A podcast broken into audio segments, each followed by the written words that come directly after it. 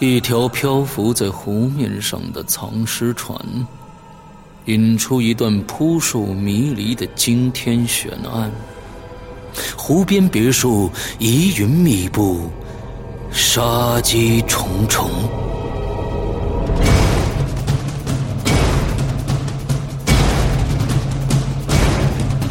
鬼影人间》携手中国著名推理小说家蓝马，打造《鬼影人间》首部中篇推理悬疑音乐剧《湖边别墅的鬼影》。二零一三年三月十五日抽丝剥茧，全球首发。鬼影丛生，魅火舞动，精彩内容尽在《鬼影人间》苹果 APP。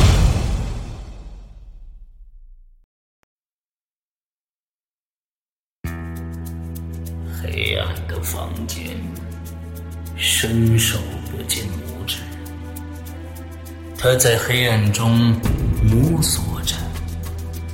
这时，有风吹来，把他的帽子吹到了地上。他低头把帽子捡起来，忽然有人摸了他一下。如果是你，这个故事该如何发展？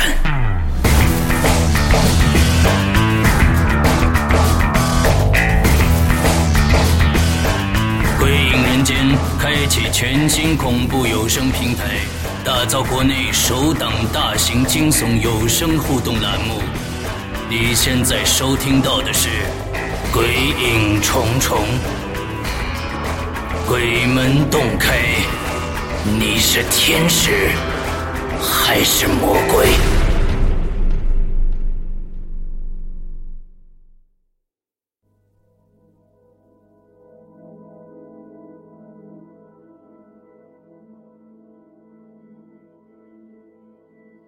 各位听众，大家好，欢迎收听《鬼影重重》。那么，随着我们上周。《鬼影人间》第二季的发布，那么在以后的节目里边，我们的节目安排呢，会按照以下的这个时间表，嗯，来跟大家见面发布啊。呃，周一是《应留言》，周三呢是这个《鬼影重重》和《鬼影在人间》。那么这两期节目呢是隔周放的，这周是《鬼影重重》，那么下一周呢就是《鬼影在人间》。嗯，周五呢还继续是我们的老时间发布我们的《鬼影人间》第二季的节目。呃，以后呢，大家可以按照这个时间表来收听节目。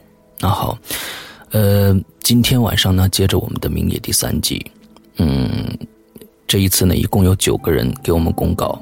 那么他们是海底、X、呃汉江、吕宝生、使人迷醉的液体、呃夏月、虚伪、呃紫面和米饭团因为上一集我们听到米饭团的那个。续写呢，它十分的精彩，大家的这个整个的这个想象空间被打开了啊，所以呢，这次的九篇续写呢都十分的精彩。呃，比如说这个海底的，那海底的是一个比较特殊的啊，他没有按照上一期第二集的写，还是按照他自己自己续写的第二集。把第三集续写完了，已经是他自己写了一个大结局了。而且这个故事呢，相当的好玩。假如说呢，大家看过一个恐怖片叫《恐怖游轮》的话，那么大家可以再去看看这个，这是恐怖游轮版的《鬼影人间》啊，写的相当精彩。接着呢，比如说是这个使人迷醉的液体啊，开始用很大幅篇幅，那么在写哪一个伊里是真的。接着第二集。黄条给我留一个字条，但是这个字条呢，到最后呢，给大家留了一个大的悬念，不知道上面写的什么。呃，比如说夏月，啊，夏月他把我写成了一个杀人犯了，有可能啊，现在还没有确定。说我去自首，到公安局去自首，嗯，之后呢，说我把一个女孩子推到了这个天井里面，好像是，嗯，呃，另外在后面还有一个特别惊悚的场面，就是。我的窗外趴着一个黄条啊，嗯，大家可以去看。虚伪呢，他写的这个文章呢，到最后也有一个特别特别厉害的一点，就是有一个倒立在我窗口的一个黄条啊。呃，紫面呢，这个设计也挺有意思的，就是说，呃，其实第二季里边的内容都是我们在拍戏，啊，都是我们在拍戏，但是在这个剧组里边也发生了很多怪异的事情。还有两位啊，嗯，这两位我着重说一下，就是汉江和吕宝生啊。他们大的一个思路是一样的。这一篇文章呢，不再是我是主角了，而反过来是伊里是主角了。这一点让我特别的惊喜啊！这这点让我特别特别的惊喜。其中呢，这个吕宝生写的特别特别的好。吕宝生的这个文字呢，在里边，他的恐怖的东西不多，但是他的想象力超级的棒。我甚至觉得，嗯，明夜快变成一部。科幻小说了啊，变成一部科幻小说了。嗯，在里边他又加入了几个人物进去，而呢，故事的大故事的开端呢，是伊里冲进了房间，看到我躺在地上，之后他把我送到医院里边去，之后就是他要破这个案啊，他要破这个案，来看看我到底房间里是谁在捣鬼啊。这样的一个，最后引引出了一个巨大的一个阴谋。在这里我要说一下啊，就请大家，嗯，注意一下自己的邮箱。呃，我可能不是每一个人都会回信，请大家谅解啊，就是因为时间实在是太忙了。呃，但是呢，我看到好的，让我出乎我意料的，我会跟你联系的，我会跟你联系的。像吕宝生的这一篇文章，我我跟他联系了，但是他一直没有回我的信，我估计他也是工作很忙的缘故吧。嗯，呃，所以呢，我想跟你探讨一下，就是你的故事以后会向一个什么样的方向发展啊？因为你的你的续写很好，呃，也让我看到了很多悬念在里边。但是有一些已经超乎我很多倍的想象，以后我会不知道这个故事。到底要怎么样去发展？我怕五集完不了。嗯，我害怕的是到最后一个虎头蛇尾的一个故事啊，开始讲的特别玄乎，到最后呢，其实根本就没有一个能落得住的一个结尾。所以呢，当我看到好的文章的时候，我会通常我会跟你们去进行联系，问一下你们下一步，比如说第四集、第五甚至第五集，你们想怎么样去构思这个故事？呃，这也是我。选中故事的最重要的一个一个条件啊，就是我要知道故事的走向，要不然这个大方向就把控不了了。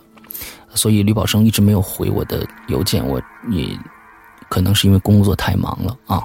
呃，这没什么啊，我在这儿跟大家说一下，就是为了都有机会来被选中，请大家一定查看自己的邮箱，说不定我会给你回邮件啊。呃，那么本期呢，我们还是选了米饭团的这一篇第三集的续写。嗯，在这里边呢，大家可以感受到更大的一种恐怖在向你袭来，所以闲话不多说，那我们继续听《鬼影重重》明夜的第三集。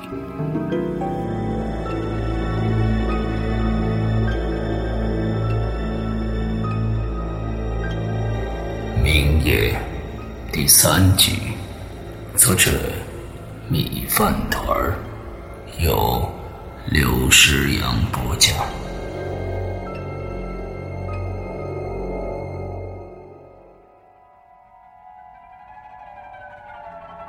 喂，喂，谁啊？你在哪儿呢？我在你们家门口呢，敲门你也不开，你去哪儿。我看着伊里，还有他手上的八音盒，眼前所有的一切，使我开始怀疑这究竟是不是真的。那门外的到底是谁？恐惧开始一点点的吞噬我每一根神经。我挂断了电话。深吸了一口气，两条腿像上了发条一样，不由自主地朝门口走去。我真希望这是一场完美的恶作剧，而且是伊利亲手策划的。他想给我个惊喜，给我灵感，因为这一切都太真实了。我慢慢的打开了门，心里最后一丝防线完全崩溃了。站在我面前的不是别人，正是伊犁。我懵了，不知道该怎么解释眼前所发生的一切。我大口的喘着气。这时，伊犁向我的后面看了一眼，瞬间，他的脸。变得极为的扭曲，表情从微笑突然变成了惊愕。他睁大了眼睛，嘴巴一张一合的说不出话来，死死的盯着我的身后。我呆呆的看着他，大脑里涌出了一种不祥的预感。我顺着伊里的目光，慢慢的转过身来。黄条！我几乎歇斯底里的喊了出来，殷红的血噗噗的从他的脖子里涌了出来，脑袋歪斜着，几乎要掉了下来。他抬起了胳膊，张开了手指朝我伸了过来，我的头发全都炸了起来。突然。他一瞬间飘到了我的面前，跟我脸对着脸，几乎要贴到了一块儿。我闻到了他那冰冷而缓慢的呼吸。死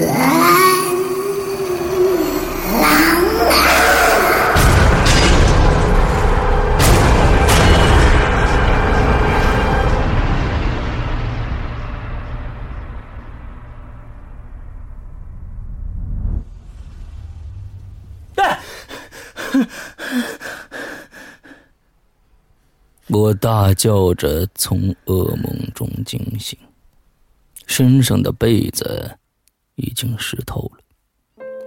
我两眼直直的盯着天花板，好半天才回过神儿来，随手拿起床头的烟和火机，颤抖着双手，半天才点着。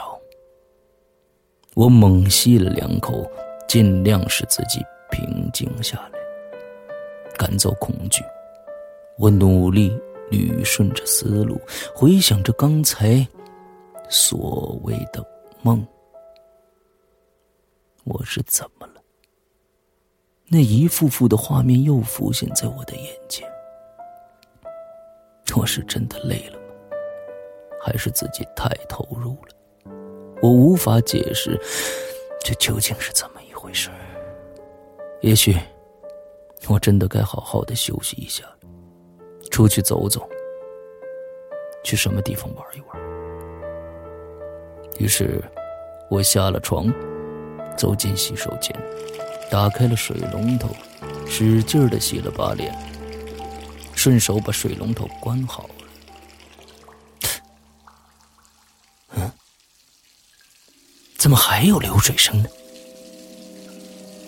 我发现旁边浴缸的水龙头是开着的，浴缸的水都快满了。我赶紧把水阀打开，让水能够尽快的流走，同时关上了浴缸的水龙头，准备转身离开洗手间。就在我左脚踏出洗手间第一步的时候，我愣住。对，我家里根本没有浴缸啊！我像被电击了一样傻在了那里。这不是真的，一定不是真的！我狠狠的掐了一下大腿，深深的痛感仿佛在告诉我：刘世阳，接下来所要发生的一切，你只有自己一个人去面对了。我小心翼翼的转过身。那浴缸依然在那里。一个坏念头钻进了我的脑子，我仔细的环顾了四周，这屋子里的墙壁、衣柜，还有床，所有所有的一切，我根本就不认识。也就是说，这根本就不是我的家。我得赶紧离开这儿，这实在太可怕了。我必须快点我的心里催促着自己。但是两条腿却抖得厉害，我是真的害怕了。我快速穿了衣服，扣子也来不及系，就推开卧室的门走了出去。我很后悔做这样的决定，因为卧室门外黑漆漆的一片。我眨了眨眼睛。前方飘过来一丝悠悠的光。我想回到卧室，也许待在里面是最安全的。但我又真的不想在这鬼地方多待，哪怕是一秒。我攥紧了拳头，哆哆嗦嗦的朝那幽暗的光走。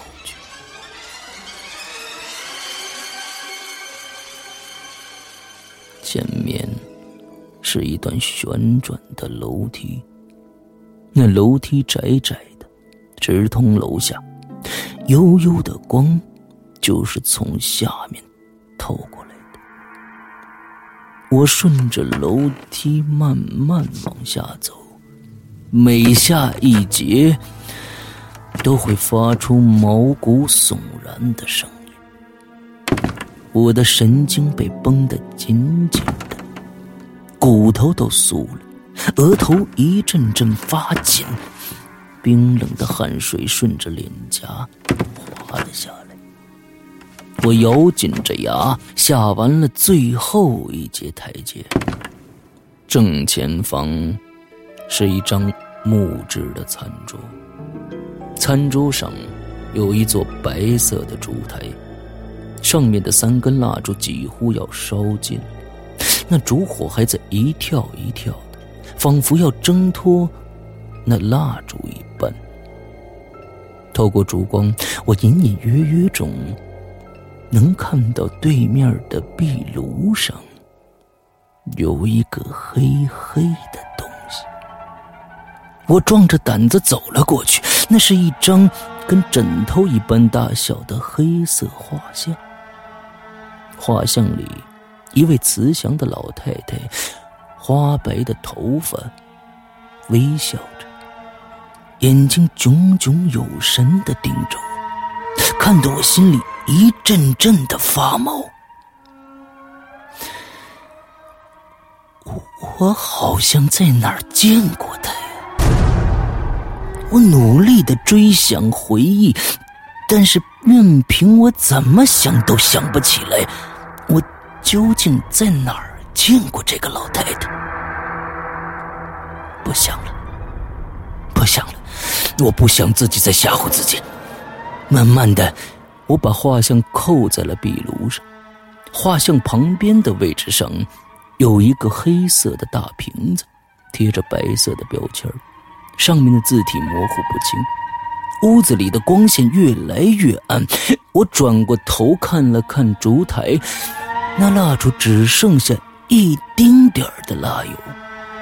借着微弱的光，我看到了旁边紧闭的窗帘也许把它拉开一点能好一些。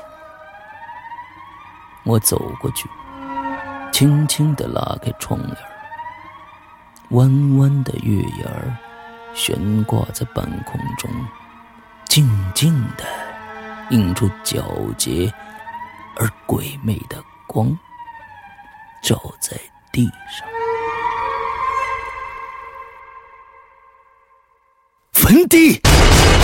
我瞪大了眼睛，仔细的朝四周扫了一遍，借着月光的衬映，不远处。密密麻麻的立着一排排整齐的墓碑，我咽了口唾沫，太阳穴嘣嘣的跳，额头两侧的青筋都蹦了出来，这时，就在那几排墓碑的中间，隐隐约约的站起一个人。我的汗毛瞬时间的都竖了起来。那个人正朝我这边慢慢的走过来，渐渐的清晰在我的瞳仁里。长头发，白色连衣裙。虽然离得我很远，但我依稀能看到他脸上露出一丝诡异的笑。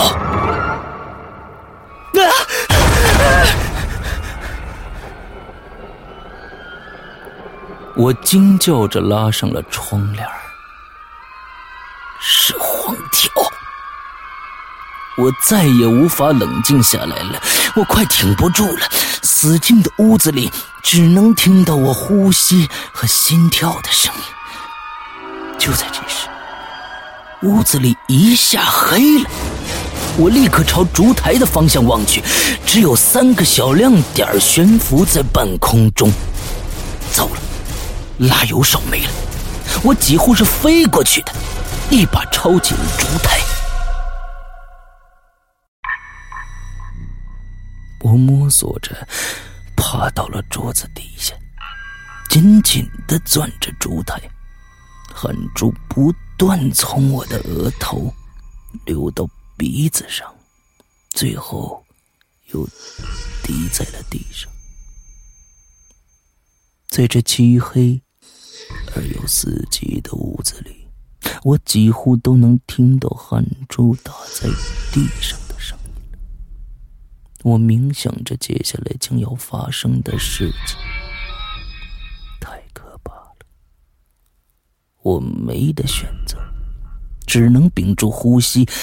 恐惧的等待，等待着那可怕的怪物冲进笼子，张开血盆大口，把猎物撕扯的粉碎。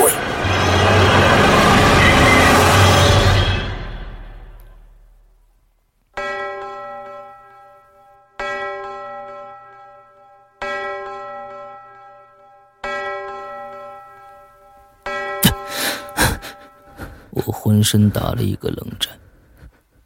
屋子里不知道什么时候明亮了许多，可能是天亮了。我看了看手中的烛台，手心已经攥出了汗。我本能的想换只手来拿，可是手已经张不开了。我用另一只手把手指一根一根的掰开，这手。都已经麻木的没知觉了，难道说，我刚才睡着了？我顿时一身的冷汗。黄条现在有可能就在这个屋子里，趁我睡着的时候，慢慢的飘进来，或者说他正躲在屋子的某个角落，用他血红的眼睛正死死的盯着我。我不敢再想下去了。现在手中的烛台是我唯一的希望了。我深吸了一口气，仔仔细细的巡视着四周。屋子很大，很空。一挂旧的不能再旧的老木钟，还有一座坐落在墙角边的老式钢琴。钢琴上面有一个精致的八音盒。除此之外，就再也没有别的东西了。我又看了看壁炉上面的画像，依然倒扣在那里，貌似没有什么不对劲的地方。他究竟在哪儿呢？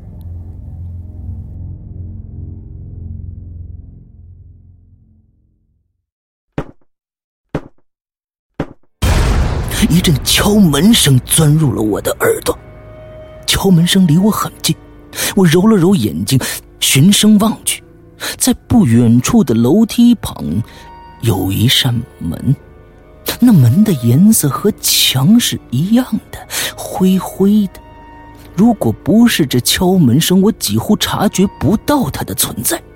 我又仔细的环视了一下，确实就是那扇门发出的声音。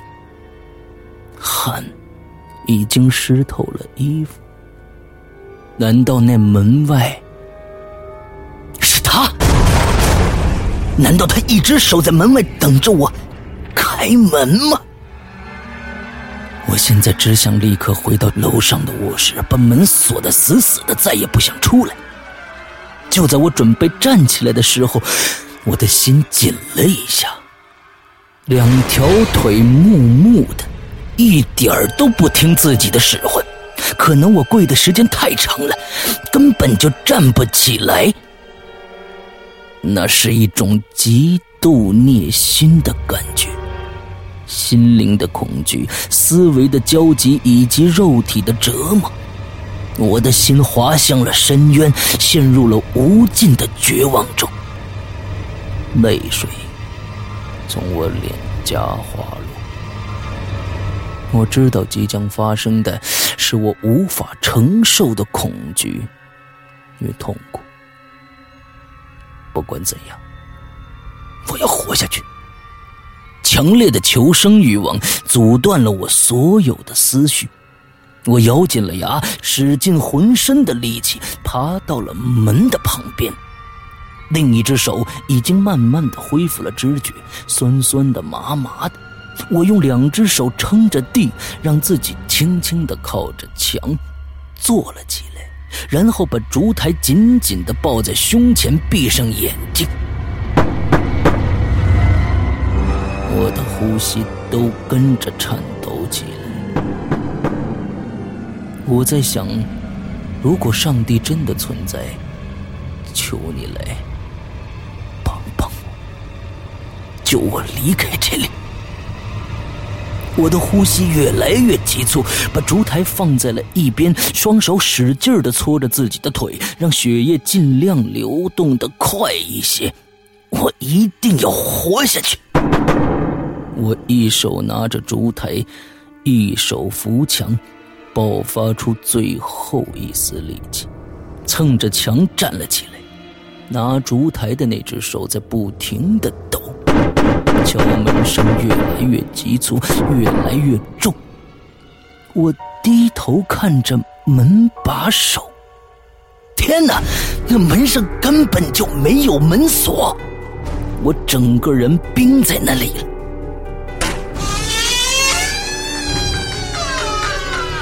门自己慢慢的开，我机械。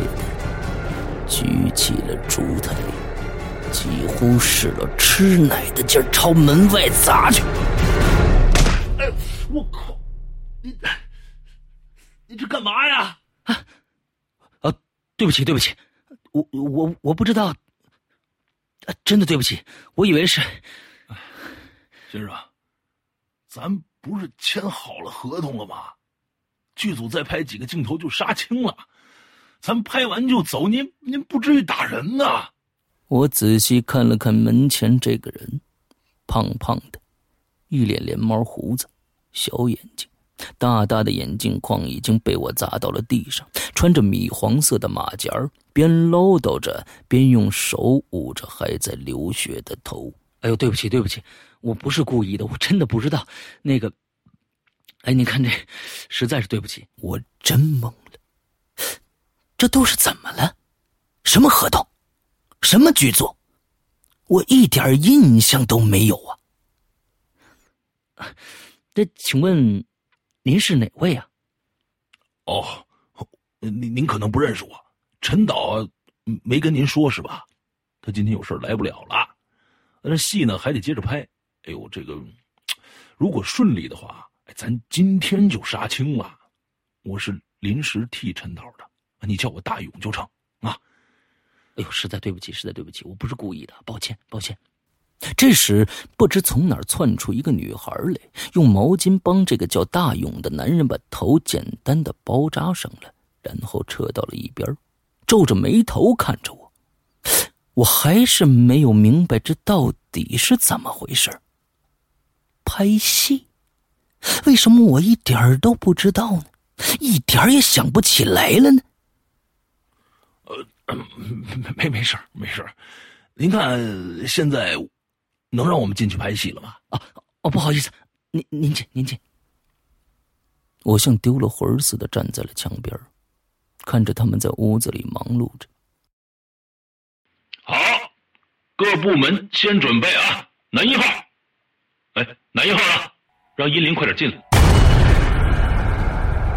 殷灵，这名字太熟悉了，但一时又想不起来在哪儿听过。就在这个时候，从门外走进了一个人，高个儿长长的头发，白白的连衣裙。他微微的朝我笑了一下，擦肩而过。顿时，我的身体仿佛被一股强烈的电流击了一下，陷入了深深的冥想。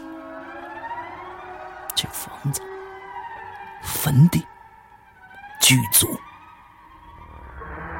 还有阴灵，我的脑海中浮现出四个字：“等你开门。”我被自己突如其来的想法吓得差点叫了出来。天哪！我难道是在拍摄现场吗？我在日本吗？这到底是怎么回事我怎么会突然出现在这儿呢？这难道还是梦？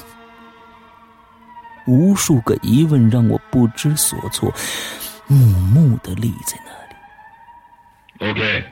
各部门注意，准备第一个镜头，先把钢琴上的道具给英灵。一个女生拿起了钢琴上的八音盒，慢慢的递给了阴灵。我看见阴灵的身体狠狠的抖了一下。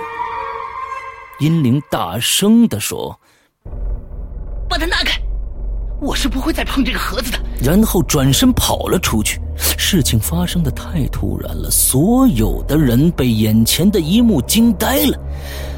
屋子里的空气仿佛都凝固了。我靠！这怎么回事啊？没吃药怎么着？小春，你你你赶紧把他给我给我给我给我追回来，看看怎么回事。我都服了，这戏拍的。一个戴鸭舌帽的男生冲了出去，朝阴灵跑的方向追去。这这陈导找的演员真他妈莫名其妙。行行行行了行了，先不管了，咱们先下一个镜头，让男二号上来吧。我看到一个瘦瘦的身影，慢慢从门外走了进来。就在我看到他脸的一刹那，我惊了。这不是伊里吗？我的眼睛湿润了，心里酸酸的。此时此刻的心情无法言喻。我要把所有发生的一切全告诉他。我得跟他离开这儿。我顾不得他拍戏，飞奔到伊犁面前，用力抱住他。伊犁，怎么是你啊？我都快崩溃了，你知道吗？我我我都想不明白，我活这么大，这太邪性了。我怎么在这儿呢？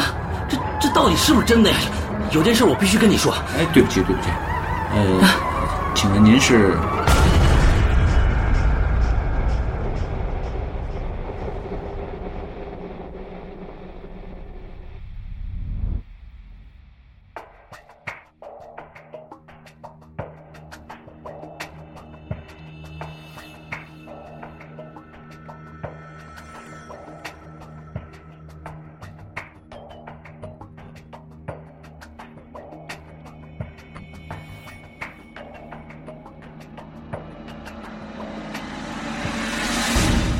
你刚刚收听到的是《鬼影重重》，故事并没有完结，下面的故事等着你来续写。